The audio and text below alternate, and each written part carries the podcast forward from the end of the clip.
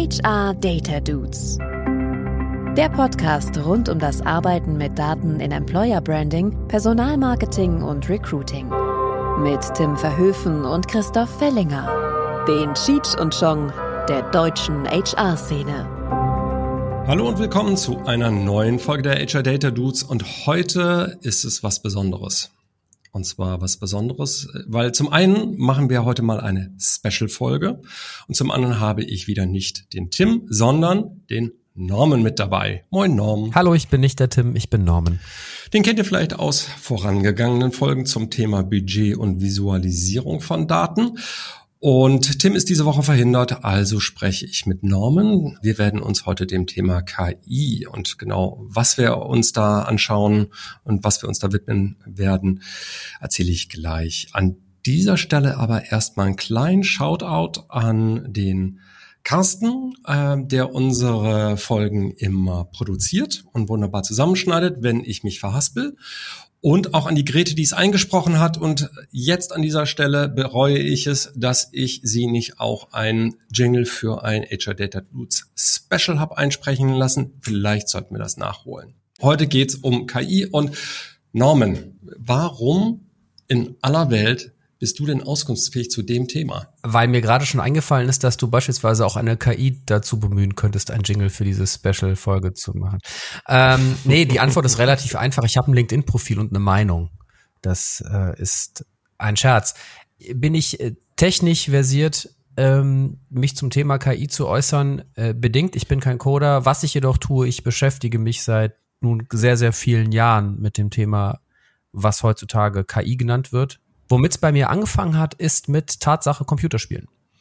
Ich war hochgradig begeistert, als mich äh, das erste Mal in einem Computerspiel, namentlich der Shooter Half-Life 1, äh, einen Computergegner flankiert hat, ohne dass ich das mitbekommen habe, weil er in diesem Falle die Maschine gelernt hatte, was ich tue und darauf reagiert hat. Und das hat mich sehr, sehr begeistert und Daraufhin habe ich angefangen, mich mit dem Thema auseinanderzusetzen und habe schlichtweg viele, viele Bücher gelesen. So ein paar Standardsachen, was der gute Herr ähm, Turing geschrieben hat, ein paar eher Science-Fiction angehauchte Sachen hm. und ähm, natürlich auch so die Klassiker. Ein Techmark und ein Bolstrom und ein Kurzweil und wie sie alle heißen. Also die Klassiker-Sachen. Und ich äh, höre auch relativ viel Podcast dazu, beschäftige mich auch mit der technischen Geschichte, arbeite ja, wie du weißt, auch mit dem Thema Datenanalyse sehr und Korrelationsanalysen. Und das alles befähigt mich zumindest guten Gewissens, meine Meinung zu äußern.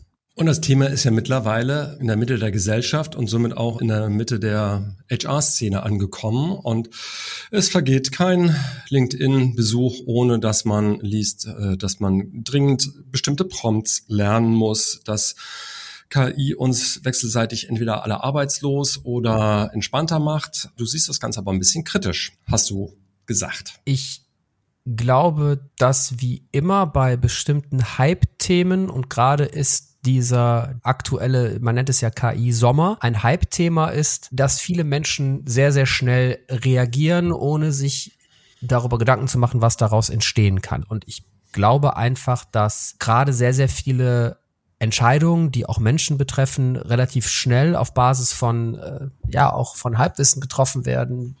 Das beeinflusst Menschen, das äh, verängstigt Menschen auch teilweise, weil nicht jeder hat die Zeit, sich damit auseinanderzusetzen.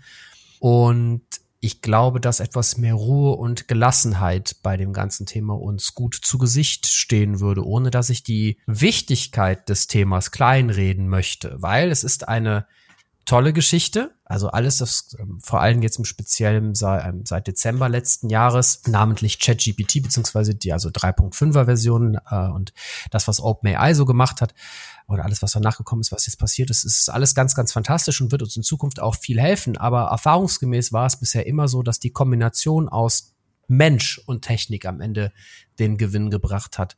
Und gerade mag es so für viele Menschen wirken, dass, wie du sagtest, ich bin eigentlich schon mit einem Fuß in der Arbeitslosigkeit, weil eine Maschine wird bald meinen Job übernehmen. Und rein historisch haben technische Innovationen eigentlich immer eher den gegenteiligen Effekt gehabt. Wir haben nur einen riesen Unterschied gerade, und zwar wird die technische Innovation gerade sehr stark von einigen wenigen Spielern auf dem Spielfeld betrieben namentlich die Firma OpenAI, in ganz starker Kooperation mit der Firma Microsoft, ähm, die Firma Google natürlich, Facebook und so weiter.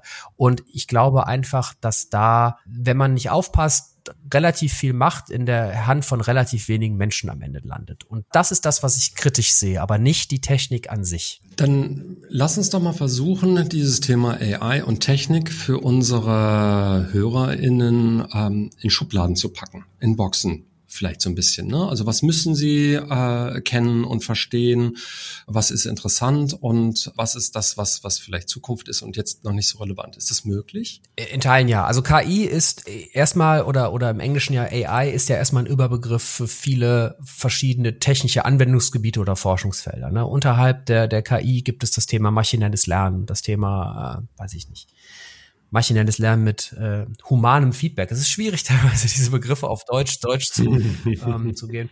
Na, also äh, soll ich es mal kurz versuchen, die Maschine alleine ist häufig zu blöd, den Kontext dessen, was sie da analysiert, zu verstehen. Deswegen muss ein Mensch immer noch mal zwischendurch drauf gucken. Das ist genau der Punkt. Also am Ende ist es ja so, eine Maschine ist ja wie ein, wie ein, wie ein neugeborenes Kind, wenn du so möchtest. Wobei ich jetzt da, wie gesagt, ich verwehre mich stark oder ich versuche es zu verhindern, dass ich Maschinen vermenschliche, weil sie sind keine Menschen. Sie sind auch keine. Ich fand meine Kinder auch süßer, ehrlich gesagt, ja. als sie neugeboren waren. Da stimme ich sofort zu, ohne äh, deine neugeborenen Kinder gesehen zu haben, aber ich kann ich direkt einen Haken. Aber wenn, ne? Mhm. Aber wenn, kann ich direkt ja, einen Haken. Also. Ich mache ich mach einfach direkt einen Haken dran. Also folgendes. Wenn du mir jetzt die Frage stellen würdest, was ist eins plus eins, würde ich als Maschine erstmal sagen null. Dann sagst du zwei. Und dann fragst du mich, was ist fünf plus fünf? Dann sage ich wieder zwei, weil ich habe das zwei gelernt. Ich habe das hab von dir gelernt, gerade, dass das Zahl plus Zahl ist, ergibt zwei. Und dann werde ich erstmal immer zwei antworten, bis du mir sagst, nein, Norm, das stimmt nicht, weil fünf plus fünf ist zehn. Das Prinzip der Addition ist das gleiche, aber die zwei Variablen, also die Zahl, haben sich geändert. So. Und das ist ja letztendlich Lernen. Ich lerne bestimmte Sachen. Ein Kind lernt Ampelrot gleich stehen bleiben. In Berlin lernen das auch Erwachsene jeden Tag neu, aber das ist eine andere Geschichte. und ähm, so funktioniert das Ganze. Also du, man, man gibt erstmal der Maschine Unmengen an Daten und lässt sie dann selbst lernen. Das ist, kennt man ganz klassisch als, das ist Katze, das ist Hund, das ist Katze, das ist Hund. So. Und viele von uns meinen, damit ist es dann getan. Also das heißt, ich gebe der Maschine unfassbar viele Daten und dann lernt die halt, das ist Katze, das ist Hund und dann aus verschiedenen äh, Winkeln raus und so weiter. Aber das ist halt null die Wahrheit also wir alle sind großer Teil des maschinellen Lernens, beziehungsweise das, was wir als maschinelles Lernen bezeichnen. Wir alle sind sehr, sehr große Impulsgeber. Und zwar, wir alle kennen ja diese Capture-Tests. Hier beispielsweise siehst du sieben Bilder, zeig mir bitte nur oder klick jetzt bitte nur die an, die eine Brücke haben, damit ich sehe, dass du keine Maschine mhm. bist. So, Capture steht für, ich muss das immer wieder ablesen, weil das lang, Completely Automated Public Turing Test to Tell Computers and Humans Apart. Ich glaube, das auseinanderzudröseln ist eine relativ smarte Sache, um das Ganze mal zu erklären. Also Completely Automated ist ein komplett automatisierter, das ist klar. Public, also das heißt Public, wir haben alle Zugriff auf diesen, jetzt kommt es, Turing-Tests. Turing ist letztendlich der Gottvater der KI oder der, des maschinellen Lernens oder wie man das nennen will. Sein Turing-Test ist letztendlich das Grundprinzip oder die Grundidee, wie ich verhindern kann, dass sich ein Computer als Mensch ausgibt. So. Und Total Computers and Human Apart, ne, das ist der letzte Teil dieses Akronyms, beschreibt es letztendlich. Also es ist dazu gedacht, Menschen und Computer auseinanderzuhalten, sodass Menschen eine bestimmte Freigabe für den nächsten Schritt bekommen, aber Computer halt nicht. Das soll letztendlich verhindern, dass sich Computer irgendwie massig auf Webseiten einloggen etc. pp. Und dieses Anklicken von Bildern ist letztendlich Teil vom maschinellen Lernen, weil das sind Bilder oder Schriftsätze, die die Maschine nicht zuordnen kann. Das heißt also, wir klicken das an, sagen einerseits, hey, wir sind keine Maschine. Auf der anderen Seite sagen wir dem System aber auch, guck mal, das ist eine Brücke. Dieses ganze Thema ist halt nicht so, ich gebe Daten an Maschine, Maschine lernt sondern ich gebe Daten an Maschine, Maschine lernt in einem bestimmten Kontext Dinge und spuckt den ganzen Kram dann wieder zurück in die Welt und erwartet dann wiederum Feedback. Bei ChatGPT ist das super. Bei ChatGPT ist das Schlimmste, was passieren kann, sogenannte Halluzination. Also das heißt, dass, äh, ja, keine Ahnung, die Maschine eine Falschinformation rausgibt. Und dann ist man idealerweise als Mensch dazu verpflichtet, dann zu sagen, ja, das stimmt nicht. Ne? Also, dass ich muss die, die, die Ausgaben muss ich kritisch betrachten. Wo es schwierig wird, ist bei der automatisierten Personalauswahl. Das heißt also, wenn eine Maschine automatisiert darüber bestimmt, ob Person X passt oder nicht, weil Maschinen auf historischen Daten basieren. Wenn also, wie in Deutschland bei ganz vielen Firmen ist der Fall ist das, bisher hauptsächlich, ich überspitze das jetzt ganz bewusst, weiße Männer zwischen 35 und 55 Karriere gemacht haben mit der und der Ausbildung, dann lernt die Maschine das. Und dann, wenn dann beispielsweise eine, ein, eine, ein Profil von einer perfekt ausgebildeten 25-jährigen Dame reinflattert, die absolut fantastisch auf die Stelle passt, dann kann es passieren, dass diese Bewerbung automatisiert abgelehnt wird, weil sie halt nicht zur historischen Firmengeschichte passt. Das sind ja auch die berühmten Cases. Ich glaube, bei, bei äh, Microsoft gab es das, bei Google gab es das auch, äh, äh, mit dem sogenannten maschinellen Bias, der dadurch entsteht. Und was wir dadurch ja lernen, ist, dass das Training der Algorithmen, der Maschine dafür entscheidend ist, dass da auch was hinten rauskommt, was dem entspricht, was wir als Menschen auch gerne vorsortiert bekämen. Und was bedeutet das? Wir, die wir solche Techniken einsetzen oder am besten noch einen Schritt vorher auswählen, uns dessen bewusst sind, dass wir erstmal verstehen müssen, wie die Maschine trainiert worden ist. Und damit meine ich tatsächlich uns auf Unternehmensseite und nicht auf Dienstleisterseite. Weil wie viele Diagnostik-Tools ich schon gesehen habe, wo Fat AI draufgeschrieben war, die im besten Interesse sicherlich entwickelt worden sind, wo ich aber nicht sicher bin, wie das Training des Systems gewesen ist. Das ist ein Risiko. Ich würde sagen, es gibt drei Grundprinzipien, was den Umgang vor allen Dingen im Business-Kontext mit diesen Tools betrifft. Also erstmal Eigenverantwortung. Also wenn ich diese Tools einsetze, vor allen Dingen auf Geschäftsführerin, auf Geschäftsführerebene, dann muss ich mich damit auseinandersetzen, genau mit dem, was du gerade sagst. Woher kommt das Tool? Was ist die Intention des Menschen oder der Firma, die das Tool herausgibt? Ja, und auf, also ne, auf welchen Daten ist es trainiert worden, nicht wahr? Und in welcher, äh, in welchem Umfang? Genau. Weil denk mir an das Google Case, die haben das in bestem Wissen und Gewissen auf sehr, sehr vielen Bildern Bilderdaten trainiert und hoppala, auf einmal hat mir genau den von dir beschriebenen Effekt, dass äh, alte weiße Männer äh, anscheinend die erfolgreichsten Manager waren und deswegen alles, was dem nicht entsprach, diskriminiert worden ist. Man muss sich eine Sache immer vor Augen führen. dass das meiner Meinung nach schwierigste Anwendungsbeispiel zum Thema dieser Systeme ist aktuell das große Feld des sogenannten, also der Predictive Crime. Das heißt also, dass, dass Systeme hingehen und sagen, ich kann voraussehen, dass dieser Mensch Wahrscheinlichkeit X hat, rückfällig zu werden. Das wird beispielsweise zur Unterstützung von Richterinnen und Richtern beispielsweise verstärkt in den USA eingesetzt. Das ist ein hochgradig schwieriges System, weil nicht nur relativ unklar ist, wo die Trainingsgrundlage, die du gerade beschrieben hast, herkommt, sondern auch die ganzen sozialen Implikationen, die dahinter stehen. Also in das Feld steige ich jetzt nicht ein, aber die werden halt auch nicht berücksichtigt. Und deswegen ist es halt mit einer relativ hohen Wahrscheinlichkeit so, dass wenn du nicht weiße Hautfarbe bist, du eine höhere Rückfallwahrscheinlichkeit laut diesem System hast, was aber überhaupt nicht stimmen muss. Punkt zwei ist, wenn du halt diese Tools implementieren möchtest, musst du dir halt immer überlegen, was für ein Problem löse ich damit gerade eigentlich? Oder ist es einfach nur en vogue gerade das zu benutzen? Bin ich sozusagen dann außen vor, wenn ich keine KI-Tools nutze.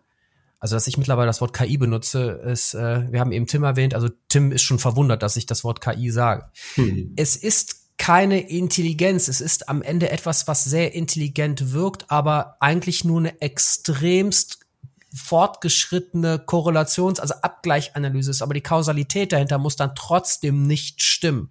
Und wenn mein Prozess, Entschuldigung meine Ausdrucksweise, wenn mein Prozess scheiße ist, dann wird das KI-Tool das nicht lösen können. Es gibt im, im Amerikanischen diesen schönen, diese schöne äh, Formulierung Bullshit in, Bullshit out.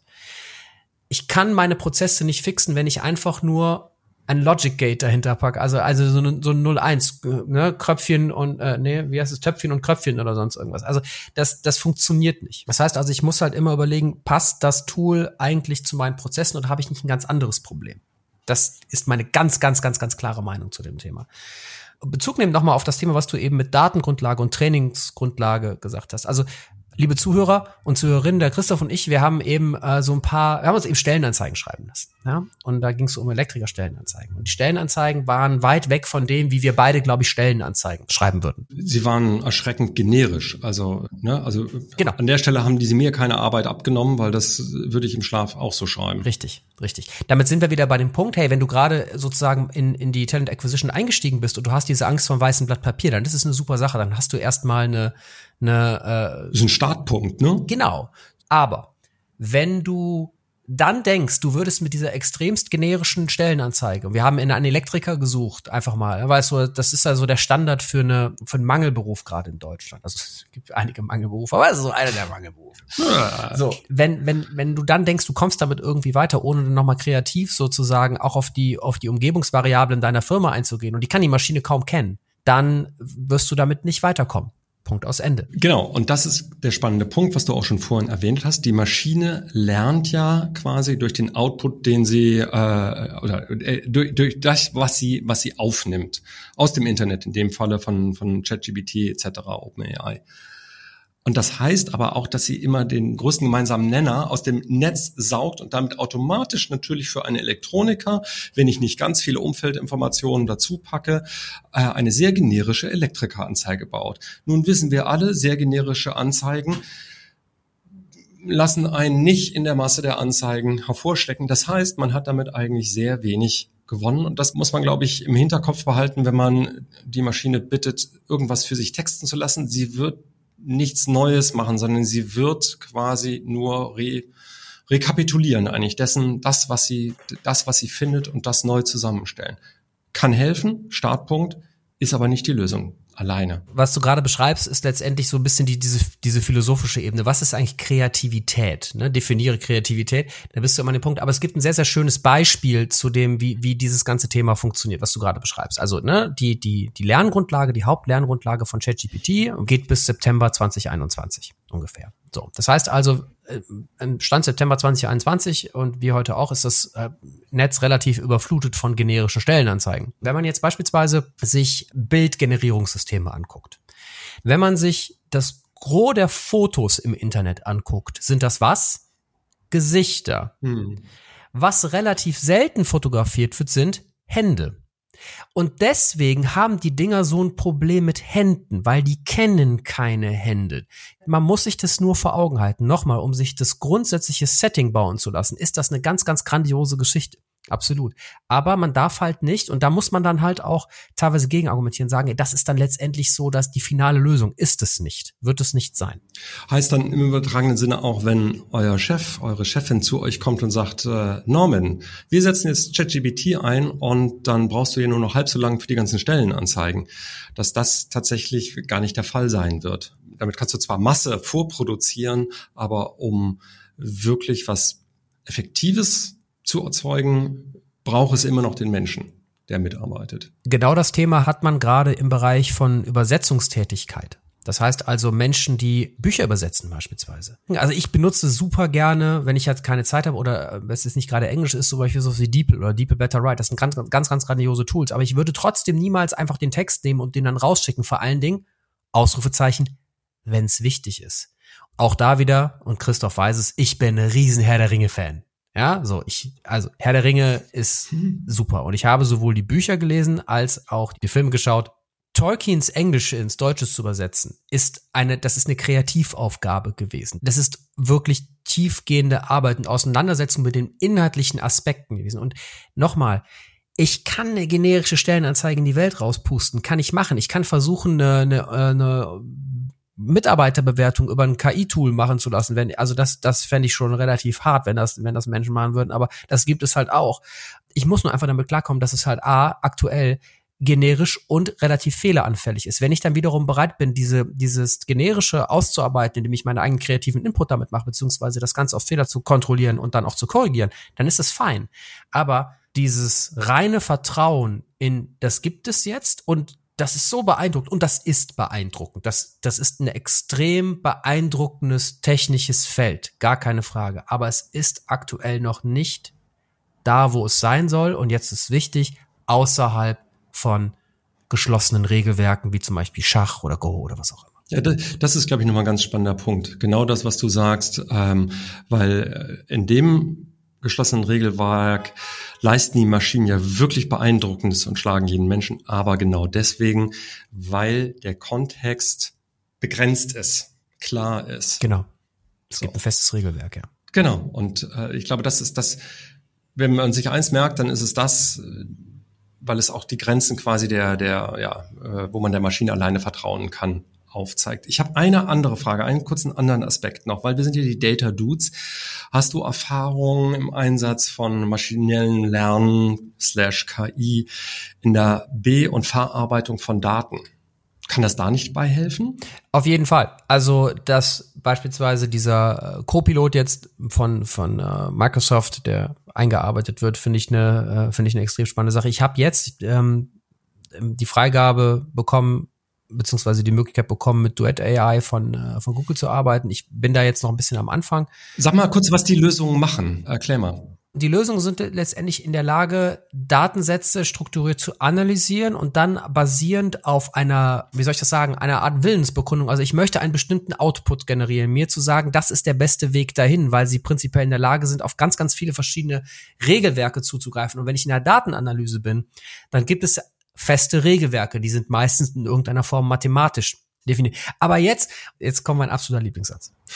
Der Künstler Salvador Dali hat mal gesagt, Computer sind doof, sie können keine Fragen stellen. Die Verarbeitungsmöglichkeit, gesteuert durch KI, durch maschinelles Lernen, durch Expertensysteme, wie auch immer man das nennen möchte, ist ganz, ganz, ganz fantastisch. Aber die Frage, was will ich eigentlich haben, die ist immer noch von mir. Ja, genau. Und also daher sind wir wieder bei meinem Lieblingsthema oder einem der Lieblingsthemen. Wir fragen das ja auch immer die Gäste, nämlich äh, explorativ in die Daten oder da äh, oder Hypothesen gestützt. Und ich bin ja im Team Hypothese. Das heißt, mir, der ich einfach nicht so versiert bin in der Datenauswertung wie unser geschätzter Kollege Tim, würde vermutlich so eine Maschine gut helfen können, weil die Hypothesen kann ich, glaube ich, gut formulieren. Ja. Ich wüsste nur nicht, wie ich es rechne. Ja, Absolut. Ich bin jetzt auch niemand, der sagt, äh, Pivot-Tabellen erstellen ist jetzt um, äh, vergnügungssteuerpflichtig. Ne? Das, da bin ich, bin ich auch bei dir. Wenn ich in der Lage bin, die Hypothese zu definieren, dann helfen mir die Systeme da extremst bei. Aber, und jetzt kommen wir, kommen wir wieder zu dem Thema, was ist Kreativität? Ne? Um diese Hypothese, die du definierst, überhaupt definieren zu können, brauchst du Plastizität, wie man es so schön nennt. Also du, also du musst ja, du musst relativ schnell versuchen, kreativ Verbindungen herzustellen, um die Frage überhaupt zu definieren. Ich glaube nicht, dass Maschinen aktuell kreativ sind, obwohl es halt so wirkt nochmal, ich glaube, ne, es mag eine Menge Menschen geben, die mit mir da nicht vollkommen übereinstimmen und das ist auch eine, eine, eine auch teilweise eine persönliche Auslegungssache. Aber ich glaube, dass die, dass die Kreativleistung und das Hauptelement die bildende Hypothese ist. Und das ist jetzt das Coole, genau wie Taschenrechner uns bestimmte mathematische Probleme abnehmen können, dass KI-gestützte Tools genauso tun. Um mal ein konkretes Beispiel, was mir jetzt im Kopf rumschwirrt, zu nennen die Maschine könnte uns ja schon helfen, wenn wir merken, wir haben relativ viele Abbrecher im Prozess, im Bewerbungsprozess. Wenn ich saubere Daten habe, die die Prozessschritte abbilden, könnte ich ja die Maschine bitten, gibt es irgendwelche Sollbruchstellen, irgendwelche Auffälligkeiten? Und wenn ich eine Hypothese formuliere und sage, ah, vermutlich liegt das, weil wir im Interviewprozess zu lange brauchen, dann könnte ich Sie bitten, diese zu verifizieren oder falsifizieren. Aber das ist ein ganz einfaches, praktisches Anwendungsbeispiel, wo eine Maschine einfach viel schneller Daten durchsuchen kann, als äh, wir das als Menschen könnten. Ja, absolut. Wenn meine Daten sauber sind, wenn ich die richtige Hypothese habe, wenn das alles dann stimmt, dann kann ich das einsetzen. Aber bei den meisten Unternehmungen, sind wir mal ehrlich, hapert's da ja schon, allein schon bei der strukturierten Datenanalyse beziehungsweise bei der strukturierten Datenerhebung. Wenn wir das alles gelöst haben, dann, dann habe ich einen guten Prozess, ne, den ich analysieren kann.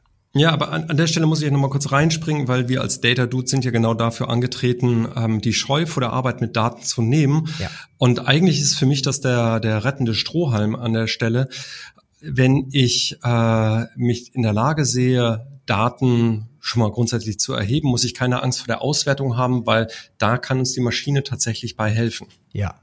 So. Ja. Und deswegen, ne, wie immer unser Appell, fangt an, strukturiert zu erheben und der Rest, da hilft euch dann die Maschine oder ihr äh, schreibt Normen über LinkedIn an. Christoph, wir hatten ja mal das zusammen das schöne Thema Budgets organisieren. Ne? Und äh, wenn ich jetzt rausbekomme, dass meine Geschäfts-, meine, meine Chefin-Etage auf einmal anfängt, massiv in das Thema äh, KI irgendwie rein, sich reinzudenken, dann, dann ist das sogar für mich sogar noch ein Argument mehr zu sagen, ey, ganz, ganz toll, aber vielleicht, ich bräuchte mal Geld für das Thema Datenanalyse im Prozess und da können wir da richtig tolle Sachen mitmachen. Das heißt, nimm mich gern mit ins Projekt rein und wir machen das zusammen, weil ich kenne die Prozesse innerhalb meiner Abteilung und dann wird da ein Schuh draus, ne? Absolut. Ja. Kommen wir mal zu den Takeaways. Und äh, als äh, Gasthost hast du natürlich die Ehre des ersten Takeaways. Die Takeaways. Ich gehe an das Thema KI offen mit der notwendigen kritischen Betrachtung heran, aber positiv. Ich habe ein viel konkreteres Takeaway, weil was mir nochmal sehr einleuchtend war, je klarer das Regelwerk, in dem sich äh, die KI oder das Lernen befindet, desto verlässlicher der Output. Das heißt, irgendwelche Stellenanzeigen erstellen zu lassen, kann man machen, aber das ist so fuzzy mit, was ist denn wirklich eine gute oder nicht gute, da wird nicht so richtig was Gutes bei rauskommen. Aber äh, Datenauswertung zum Beispiel ist was, das ist sehr verlässlich, weil es da ganz einfach ganz klare Regeln für gibt. Hast du noch ein Takeaway? Sonst habe ich noch eins. Mach du erstmal. Wir haben doch nur drei. Na gut. Ähm, immer im Hinterkopf behalten, dass die Maschine dann stark ist, wenn sie äh, mit euch zusammenarbeitet. Nur dann liefert sie wirklich qualitativ überragende Ergebnisse. Und mein, mein Takeaway, und jetzt habe ich den Faden wieder gefunden, den ich gerade hatte, lasst euch nicht von, im Englischen würde man sagen, äh, Snake Oil Händlern belabern. Hm. Also in dem Markt ist unfassbar viel Geld gerade. Jeder kommt um die Ecke mit, folge mir hier für die zehn besten ChatGPT-Prompts und ich bin hier der Unternehmensberater und das Tool und blub und bli und bla. Ähm, erinnert ihr euch noch an das Metaverse? An, jemand von euch noch 3D-Fernsehen im Kopf oder Virtual Reality oder sonst irgendwas? Es gibt immer Hypes, es ist immer zyklisch und irgendwann tariert sich das aus. Und das, was wirklich eine Lösung für ein Problem ist, bleibt hängen.